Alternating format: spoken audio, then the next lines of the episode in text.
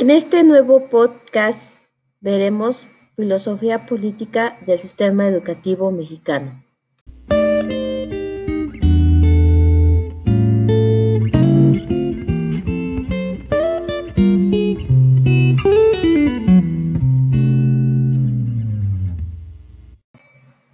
Situación del Estado. Conflictos por demandas demócratas y autoritarias. Pobreza, marginación e ignorancia tras el llamado milagro mexicano. Desmantelamiento del desarrollo estabilizador.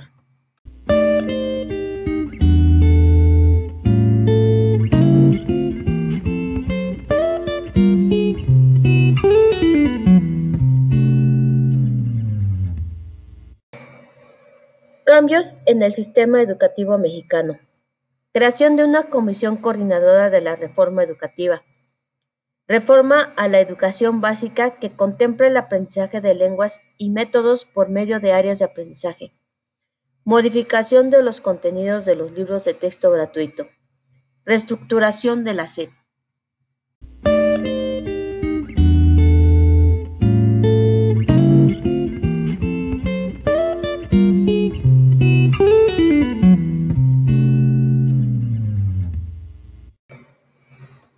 Filosofía.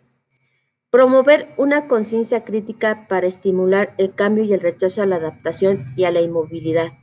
Experimentación con métodos flexibles, análisis e inducción en lugar de memorización. Inclusión de valores de tolerancia, diálogo, pluralismo, respeto, libertad y búsqueda de la justicia. Comunicación entre maestro, alumno, padres de familia. Modificar el modelo del país haciéndolo más igualitario, abierto, distributivo, homogeneizador y participativo.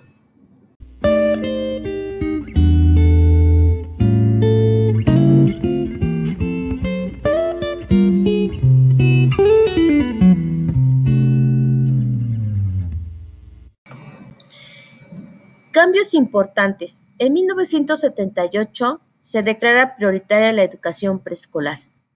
En 1980, la autonomía universitaria es elevada a rango constitucional.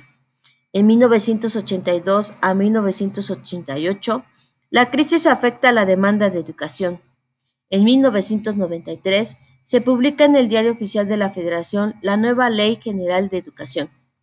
Actualmente se busca la equidad social incrementar la calidad educativa y una organización más democrática del sistema para hacer frente a los retos del futuro.